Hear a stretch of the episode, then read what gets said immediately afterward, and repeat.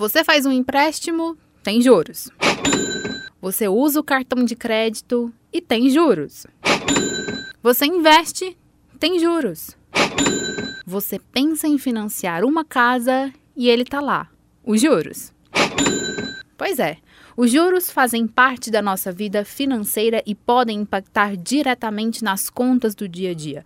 Mas você já parou para pensar o que influencia na taxa?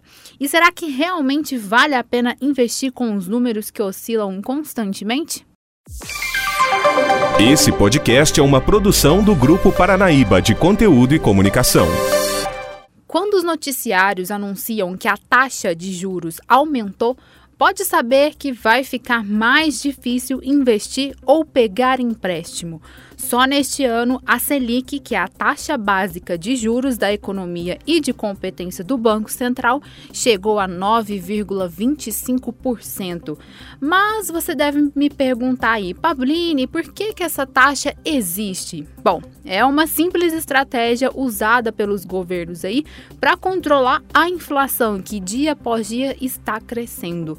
Para entender mais sobre este assunto, eu convidei o professor e economista Felipe Prado. Então, Felipe, seja muito bem-vindo ao Conexão JP, viu? Eu que agradeço o convite e a oportunidade da gente conversar um pouco sobre economia. E para me ajudar neste podcast, a minha amiga e jornalista lá de Uberaba, Juliana Leal. Ju, muito obrigada mais uma vez por compartilhar aí as suas experiências e também por fazer parte do nosso podcast aqui, viu? Muito obrigada mais uma vez pelo convite. Professor, eu gostaria que o senhor começasse a explicar para a gente é, o que significa os juros, o que são essas, essas taxas que a gente costuma encontrar no mercado quando vai fazer alguma transação financeira ou até mesmo quando vai financiar uma casa, um carro. Explica para a gente de uma forma bem didática o que são os juros. Olha, os juros, de maneira bem simples, ele é o preço do dinheiro. Então, como qualquer mercadoria, igual uma blusa, ela tem um preço. O dinheiro, como também é uma mercadoria na economia capitalista, ela também tem um preço. E o preço é os juros. Normalmente, a gente sempre relaciona o preço do dinheiro em termos percentuais, que é o que a gente chama de taxa de juros. Então, quando você compra uma camisa, a camisa custa 10 reais. Ela é o, é o preço já absoluto dessa determinada mercadoria. Quando a gente fala do dinheiro, vamos supor, o preço de mil reais é 10%, o que significa 10, o que significa 100 reais. Então, eu tenho mil, que é o dinheiro que, eu, que uma pessoa pega emprestado, e ela paga 10%, que é o preço desse mil, o que significa, portanto, um juros de 100 reais. Então, de maneira bem simples, isso é o que é, é nas economias os juros, o preço é do dinheiro, que o dinheiro também é uma mercadoria. Ou seja, é como se fosse o aluguel do dinheiro. A gente pode dizer isso? Pode ser também, pode ser também essa, essa expressão. É, enfim, não, é que, assim, na economia, é, é, assim, o, é porque quando a gente pega mil, é, a gente, é um empréstimo, né? não, não, é, não, não chega a ser o aluguel, porque na economia a gente tem aluguel, salário, juros e lucros.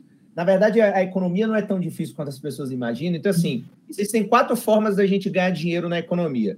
Ou a gente ganha é, é, salário trabalhando né, numa empresa, ou a gente ganha juros, que é o preço do dinheiro, a remuneração por aquele dinheiro que a gente tem hoje, é, a gente não ter ele na nossa mão e emprestar ou investir. Nós temos o, o aluguel, que é o que aí é o preço de um imóvel, e aí a gente tem o lucro, que é o, o, o, quanto um empresário ganha quando vende a sua mercadoria. Então, então existe uma diferença entre juros e aluguel. Acho que não é muito, não é muito adequado. O que, que acontece? Os juros é aquela parcela adicional que a gente paga ao dono do dinheiro por justamente o dono do dinheiro abrir mão do dinheiro hoje para nos emprestar e a gente vai devolver para ele no futuro com um, um valor a mais que é o preço do dinheiro no tempo. E agora não está muito difícil a gente entender isso, é, é, porque a gente está num período de inflação, né? Então a gente volta a ter certas, é, certas racionalidades econômicas muito, muito práticas. Ah, assim, uma pessoa simples consegue entender isso. Então, por exemplo, é, se eu tenho 100 reais que eu poderia guardar ou ir ali comprar, digamos, um, um presente de fim de ano. Mas, então eu posso ir lá, gastei os meus 100 reais, comprei o presente, estou satisfeito. Eu posso guardar este dinheiro e lhe emprestar esses 100 reais. Mas eu sei que no futuro, digamos, no mês que vem ou no daqui dois meses, quando você me devolver o dinheiro, aquele presente já não vale o mesmo 100 reais, ele vale lá 105, 110. Portanto, quando eu lhe empresto dinheiro hoje, eu vou querer um pouco mais, porque eu já sei que o mesmo 100 reais já não vale a mesma coisa. Então, eu lhe empresto hoje 100 e você diz que me devolve 100 daqui dois meses, eu já não vou conseguir comprar o presente. Então, portanto, você tem é, esse. É, enfim, é, é, claro que de forma popular as pessoas chamam, por exemplo, um ágil, é, é, enfim, tem uma série de expressões populares em, em relação ao, a, a, a, ao que na economia a gente chama basicamente de juros. Então, juros é o preço do dinheiro. Você me emprestou, eu tenho que pagar para usar esse dinheiro por determinado tempo. O e aí. Hum, não, basicamente é isso. E eu só queria entender, só para a gente é, saber. Você disse aqui que é o dinheiro que a gente paga ao dono do dinheiro, né? Quem, quem emprestou esse dinheiro. E o que, que regulamenta isso? Né? O juros ele é baseado em quê? O que, que norteia a definição da taxa de juros? É, então, o, a taxa de juros ela é uma composição de uma série de variáveis. Então, fazendo uma comparação também bem simples, do mesmo jeito que uma mercadoria, a gente falou lá no começo da blusa. Então, para a loja determinar se a blusa custa 100 reais, ela vai fazer o quê? Ela vai pegar o quanto ela gastou de tecido, quanto ela gastou de linha, quanto ela gastou com a costureira, quanto ela gastou de ar-condicionado, de atendimento na loja, até o produto chegar lá dentro da sacola para você a 100 reais. O dinheiro ele tem esse mesmo princípio. Então, o dinheiro, como é o, o, o, o preço do dinheiro e ele vai representar uma variável é, da valorização ou, ou não do dinheiro no tempo, isso significa que quando eu tenho lá, digamos, uma taxa de juros de 10%, ou digamos, 15% no cartão de crédito, o que é que eu tenho ali dentro? Eu tenho o lucro do banco, que é o que a expressão é, em inglês se chama spread bancário.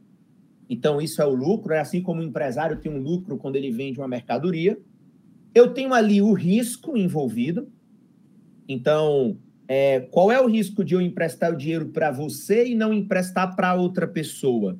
Então, aí eu vou avaliar como isso, por meio de um determinado cadastro. Então, talvez você ganhe mais que o outro cliente e, consequentemente, eu tenho taxas de remuneração diferente. Outra coisa que inclui os juros, o custo de oportunidade. Então, de maneira bem simples, é, quando, é, quando a gente pensa em juros, a gente pensa, a gente pensa sempre de forma básica. Por exemplo, é, qual é o custo de eu pegar 100 mil reais, eu não quero correr risco nenhum, quanto eu posso ganhar na aplicação menos arriscada da economia? Vamos supor, hoje no Brasil, o custo de oportunidade, que é uma expressão em economia que representa assim o quanto eu abriria a mão do meu dinheiro para lhe emprestar, é o seguinte: quando a gente tem hoje a taxa Selic que aumentou hoje para 9,25, significa que, que significa que meus 100 mil reais, se eu não quiser correr risco nenhum, eu compro um título do governo e o título do governo já me paga pelo menos, que é a chamada taxa Selic, me paga 9,25. Então, esse é o custo de oportunidade.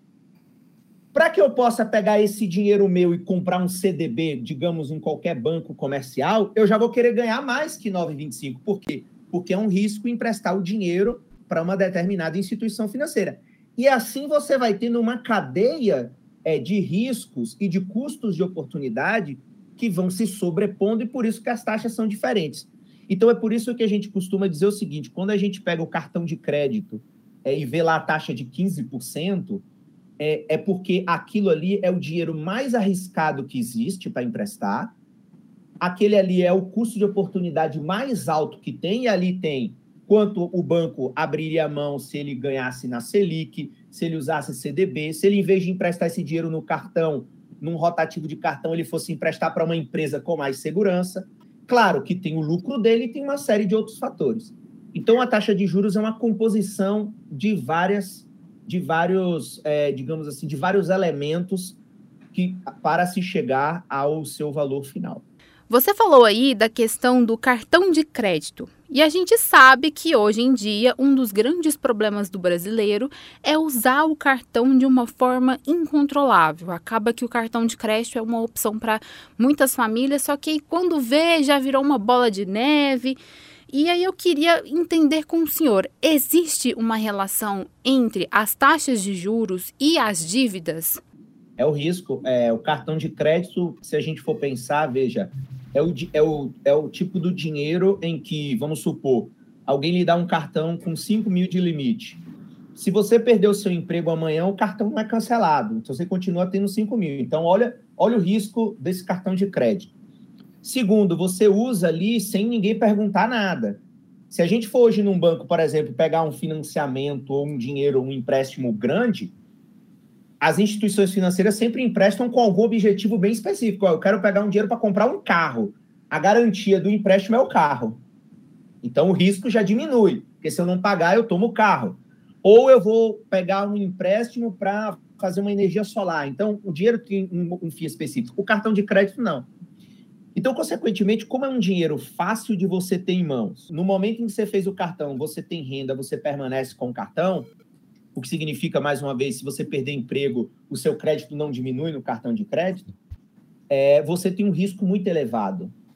Você usa aquilo ali sem ninguém te perguntar. Então, é, é, isso gera naturalmente no Brasil, como você falou, pela cultura consumista, um produto financeiro que tem um maior nível de inadimplência. Então, assim, acho que saiu um dado recentemente, uma coisa assim que acho que 60% dos brasileiros têm alguma dívida em cartão de crédito ou estão rodando rotativo, uma coisa assim. Então, assim, é uma dívida cara, porque tem um risco muito grande. E quanto maior o risco, significa que mais pessoas estão devendo. Porque existem algumas teorias é, de juros também que vão dizer que, por exemplo, é, os juros é alto porque, consequentemente, é, eu tenho muita inadimplência. Então, aquele que paga em dia, paga por vários. E aí, por isso que você tem esse custo. Se a gente for ver outros produtos financeiros sem risco, por exemplo, a gente fala hoje muito em consignado, né? É, por exemplo, consignado em folha é risco zero. Você pega um empréstimo, por isso que a taxa é muito baixa, porque primeiro que o risco de você atrasar uma parcela é mínima. Então, o, o, custo do dinheiro é zero, a inadimplência é zero, e logo você tem um dinheiro mais barato. Então, assim, cartão de crédito tem, esse. No, no, nem no mundo isso, viu? A gente tem taxas exorbitantes no cartão no Brasil, mas em qualquer lugar é, do mundo, é o cartão de crédito é um dinheiro muito caro. Muito caro. Eu estou até olhando aqui para usar um gancho e perguntar também a respeito dessa. Do, acho, acredito que a pandemia piorou ainda mais né, a questão econômica de todos os brasileiros, claro. E aqui em Uberaba, como acontece também em diversas cidades, foi criado Refis, no caso que eu estou citando aqui, da Codal, e até agora a gente recebeu a informação de que esse prazo para renegociar né, as dívidas vai ser prorrogado justamente porque poucas pessoas aproveitaram essa oportunidade até o último, último dia 30. É, cerca, sei lá, de 15% de, de, das pessoas que têm débito conseguiram é, fazer isso a tempo, né? Então, eles estão dando mais prazo ainda. E eu queria ver isso também, né? Esse, esse, problema com atual no Brasil, a situação não só do Brasil, do mundo inteiro, né? Devido à pandemia, à crise, mas o Brasil sentiu muito forte tudo isso.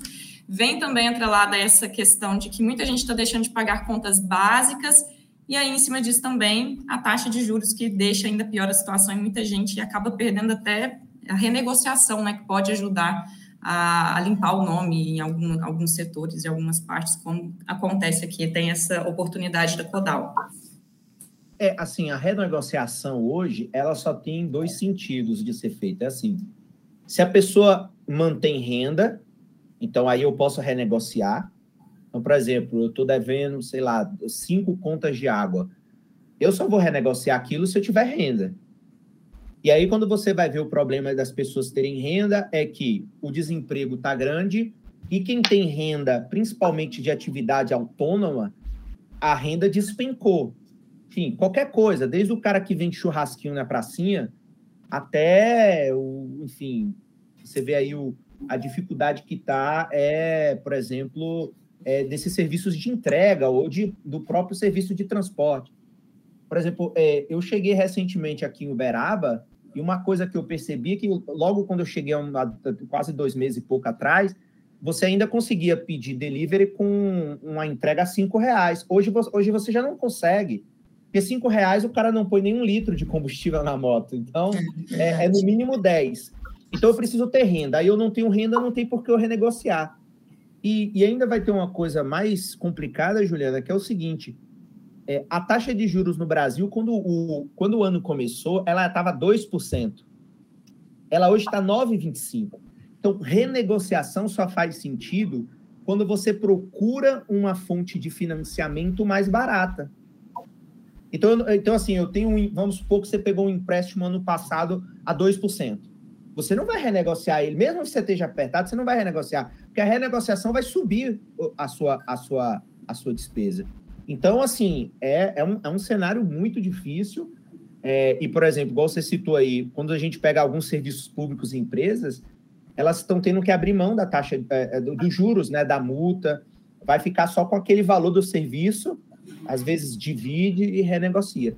Então, assim, a gente tem esse cenário difícil, porque ano passado, é, eu me lembro, porque eu pessoalmente fiz isso, então, assim, ano passado, muita gente me perguntava sobre renegociação de automóvel, por quê? Porque antes da pandemia, você tinha, sei lá, comprado um carro lá a 10% ao ano a taxa de juros do carro. Só que ano passado a taxa chegou a 2, então você já conseguia financiar um carro novo a 5. Então você pedia um refinanciamento ou fazia portabilidade de dívida para outro banco. Outro banco comprava sua dívida mais barato para você pagar um juros menor.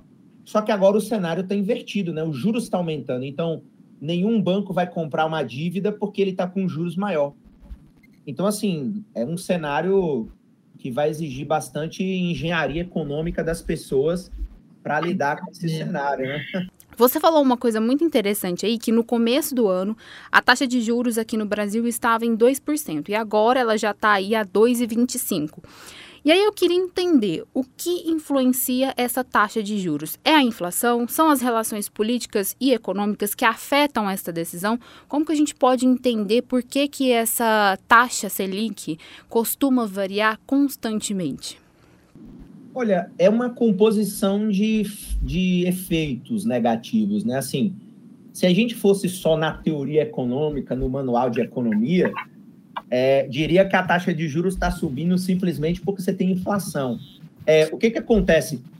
É, parte da inflação que a gente tem é porque a gente está é, há muito consumo.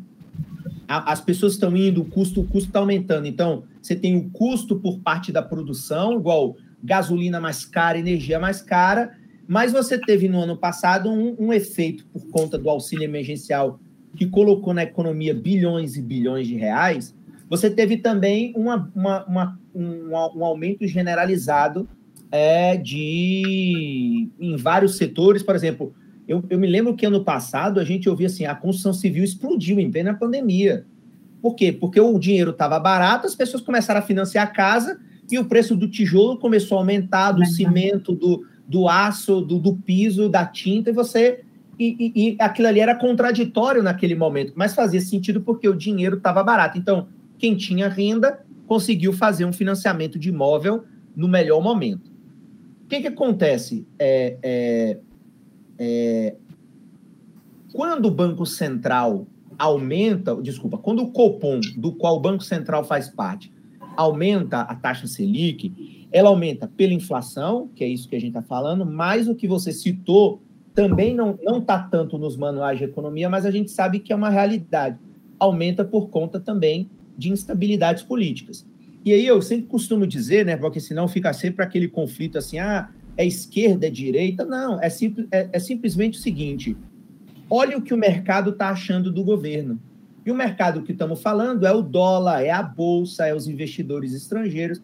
Então, esses caras, eles estão desacreditados do governo. Então, a gente sabe que, por exemplo, quando você tem, uh, quando você tem uh, esse cenário de instabilidade política, você afeta o dólar e, e muitos produtos que a gente consome são em dólar. Então, dólar mais alto, os produtos ficam mais caros, isso significa inflação, e aí o governo, para frear um pouco o nosso instinto de consumo, que é natural, ele aumenta a taxa de juros e tudo se torna mais caro. Então, por exemplo, hoje as pessoas vão começar a pensar duas vezes antes de irem comprar um carro, porque o carro está caro, o financiamento está caro e você começa a botar no papel e dizer, ó, oh, não dá mais. Então a gente adia é, esse determinado consumo. Então é, você tem uma composição de, de fenômenos econômicos e não econômicos que vão definir aí essa taxa de juros. É, e, consequentemente, você, assim, o, o, a inflação seria o principal. Mas eu não descarto isso aí que você, que você falou também, que é o que preocupa, né? Ou seja, é, é, você, assim, eu particularmente acho muito que, por exemplo, o ministro da Economia atual ele está desacreditado. O, o, tipo assim, o mercado não acredita mais no que ele faz pelo simples fato de que tudo que ele prometeu ele não cumpriu. Então, assim, você fica desacreditado. Não é questão de opção, é questão assim, uhum. vamos analisar o que está acontecendo. O cara fala que a economia vai crescer, a economia não vai crescer. Semana passada a gente viu os dados de que a economia não vai crescer. Ele promete que o dólar vai baixar, o dólar não abaixa. E a gente está tendo a maior alta de juros agora, igual hoje, a maior alta de juros, acho que desde 2002, 2003. Então, assim, é um, é um, assim foi uma elevação muito abrupta. De dois você passar para nove é muito caro. Caro para produzir, caro para comprar, caro para você financiar agora uma bolsa de estudos. Tá, vai ficar tudo caro. Vai ficar tudo caro. É, professor, o senhor disse aí é, que o brasileiro vai pensar duas vezes antes de comprar um automóvel, mas eu queria saber o perfil do brasileiro, da maioria, digo eu, né? Assim, é, é disso, é de saber, é de fazer um, resolver fazer uma compra de um automóvel, um financiamento, um empréstimo ele está ciente, é um, é um povo que, que conhece tanto a questão dos juros e as outras burocracias também, quando vai se endividar? Olha, eu, eu acho que muito pouco, né? Mas assim, eu hoje, é, eu, tenho algum, eu tenho muitos colegas que trabalham com, com, com finanças pessoais. Eu já gostei mais de finanças pessoais, já estudei mais. Mas hoje eu parei porque, assim, eu acho, Juliana, que é, é, a gente não pode exigir da população que talvez não tenha uma certa instrução técnica que a pessoa seja rigoroso num controle, sabe? Como se fosse um, um, cientista das finanças. Não, assim não dá. Então, assim, como é que o povo em geral age? A minha sensação. Age assim, quando a pessoa realmente não tem renda, a pessoa larga tudo de mão. Então, enfim, as, as dívidas explodem. Mas quando ela tem uma renda, o cálculo prático da vida é, é, simplesmente aquilo que cabe dentro do orçamento. Eu acho que o, a população não está errada. Igual assim, eu ganho mil, eu preciso comprar uma geladeira. Ah, mas os juros da geladeira é alto. Mas eu preciso da geladeira. Então, se os 100 reais da geladeira der, nem que eu pague cinco geladeiras, é o que importa para aquele momento para o consumidor, entendeu? Então, assim, é uma questão de praticidade, é, é, é a operação da vida, né? Então, assim, não dá para a gente ficar teorizando. Eu, às vezes eu converso com alguns colegas que trabalham mais com finanças e falo assim, cara, eu não consigo mais teorizar as finanças, porque, assim, toda área, toda área profissional, a gente tem, é, a gente tem, enfim, as especificidades, e não é todo mundo que conhece, não é todo mundo que compreende. É, enfim, aí se você conversa com um médico ou com um nutricionista, ele acha que a gente também está fazendo tudo errado na nossa saúde, na nossa alimentação, mas aí você convencer uma pessoa que não pode beber tanto, que não pode fumar, eu até compreendo, mas aí, igual a finanças, vai entrar a parte prática, o prazer da vida do cara, a satisfação dele. É igual agora chega final de ano. Como que você vai convencer uma pessoa que tem uma família grande que vai se reunir, a pessoa não gastar com um presente de Natal? Nem que seja uma lembrancinha, né? É, nem que famosa lembrancinha.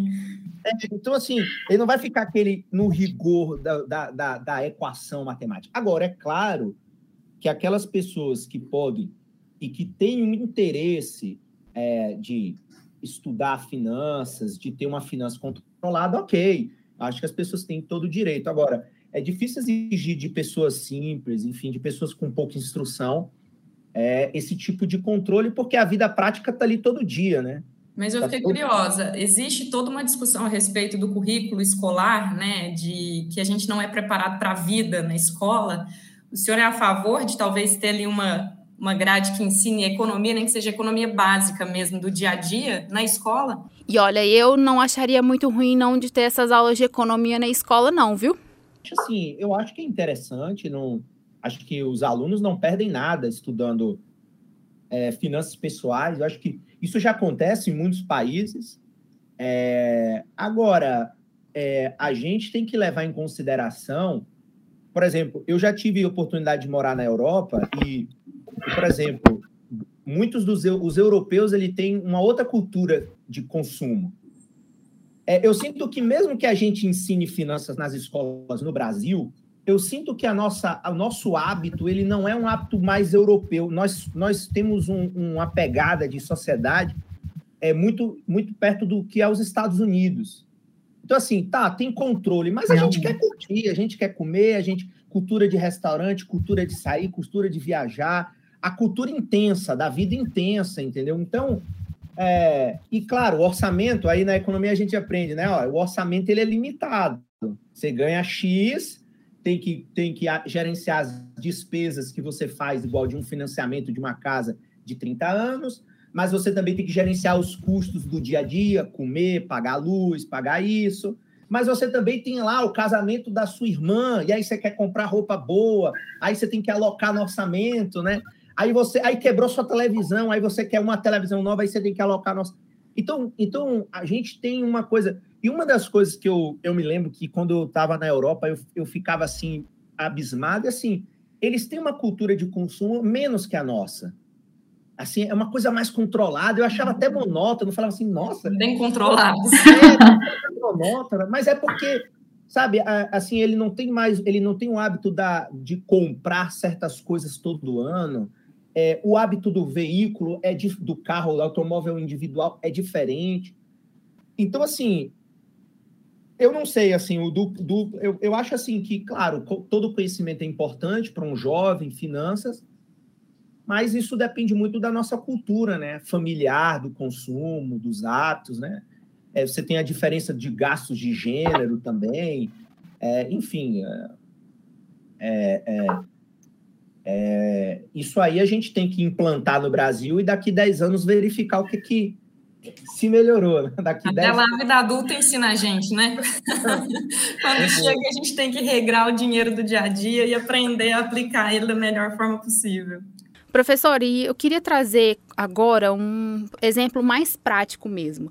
É, com a taxa de juros nas alturas, vale a pena ou não, por exemplo, financiar um apartamento, trocar o carro ou até mesmo investir em algum negócio? Isso tudo lembrando que a taxa Selic está a 9,25%. É, agora sim, o cenário mudou, né? É, e aí, Fabline, é, o que, que acontece? Se realmente a pessoa está precisando do apartamento é, porque as circunstâncias da vida mudou, igual a pessoa vai construir uma família, ela vai ter que pagar o custo agora que está 9%. Porque é, essa sua pergunta está em um sentido histórico, né? Está assim, a, talvez o melhor momento para você comprar realmente um apartamento foi ano passado. Isso. Então, então, assim, se a gente olhar historicamente, nos últimos, digamos, três, quatro anos, o melhor momento para comprar um imóvel foi no ano passado, em que você tinha a menor taxa é, de financiamento imobiliário é, é, no mercado. Por isso que foi uma explosão de pessoas financiando imóvel. É, eu, eu, me recordo que eu, que eu tinha um, um vizinho em outra cidade que eu estava morando, que ele comprou uma casa nesse momento e assim, por exemplo, a diferença de parcela de um ano antes e um ano depois, lá no ano passado, era coisa assim de 700 reais por mês. Então, assim, a economia foi muito grande. E aí vamos vir para esse ano. O que, que acontece esse ano? É, esse ano a taxa mudou, claro que está pior. Mas aí, dentro da sua pergunta, eu acho uma, um raciocínio importante a gente fazer é o seguinte: o que, que seria melhor, comprar um imóvel logo ou esperar para o ano que vem? aí eu acho que é melhor comprar logo. Porque há ah. uma perspectiva é, de no próximo ano a taxa de juros subir mais. Então, há uma perspectiva do mercado já da taxa chegar a 12% no final do ano que vem. Não. Então, se você está tomando a decisão entre hoje e o ano que vem, é melhor financiar hoje, mesmo que seja 9, porque a expectativa é que no ano que vem você vai, você vai é, ter um financiamento mais caro. Então, 2022 não é um ano para se fazer planos muito grandes, né? 2022 eu eu tô apostando que vai ser um ano muito difícil. A gente vai ter eleição, a eleição por si só já para o país por uns 4, 5 meses. É, eu estava muito confiante de que a pandemia já estava acabando, aí vem essa nova variante e já começa a criar de novo tensões no mundo, né? E aí, quando você vai somando as notícias, você vai vendo, meu Deus, todo mundo desesperado. Os cancelamentos de Réveillon é, já estão em boa parte das cidades, o que significa que existia uma aposta de que a coisa ia melhorar, a aposta já se reverte. Então, assim, economicamente, eu acho que vai ser, vai ser muito difícil é, o ano que vem é, em termos econômicos, né? É, assim, o que é lamentável porque o Brasil já está numa situação assim, é desemprego, é, enfim, a renda caiu muito fortemente, está todo mundo com orçamento muito apertado, enfim, é, o cenário, assim, lamentavelmente não é positivo, né? A gente, às vezes, os economistas, eles são anunciantes de tragédias, né? Assim, a tragédia está vindo lentamente, né? Vocês só antecipam, então, para nós brasileiros, é, para a gente se preparar aí psicologicamente para tudo que vai vir aí nos próximos anos, né? é. Eu acho que o mais barato vai ser continuar em casa assistindo televisão, seriado. É tudo muito caro. Até as assinaturas de dessas Netflix, é. filme, até assistir está caro, então realmente está complicado. Até ficar em casa. Professor Felipe, muito obrigada por compartilhar o seu conhecimento aqui no Conexão JP. Pode ter certeza que eu vou te convidar para muitos outros assuntos que, claro, costumam repercutir muito aí na nossa sociedade. Muito obrigada mais uma vez, viu? Tranquilo, eu que agradeço. Obrigado.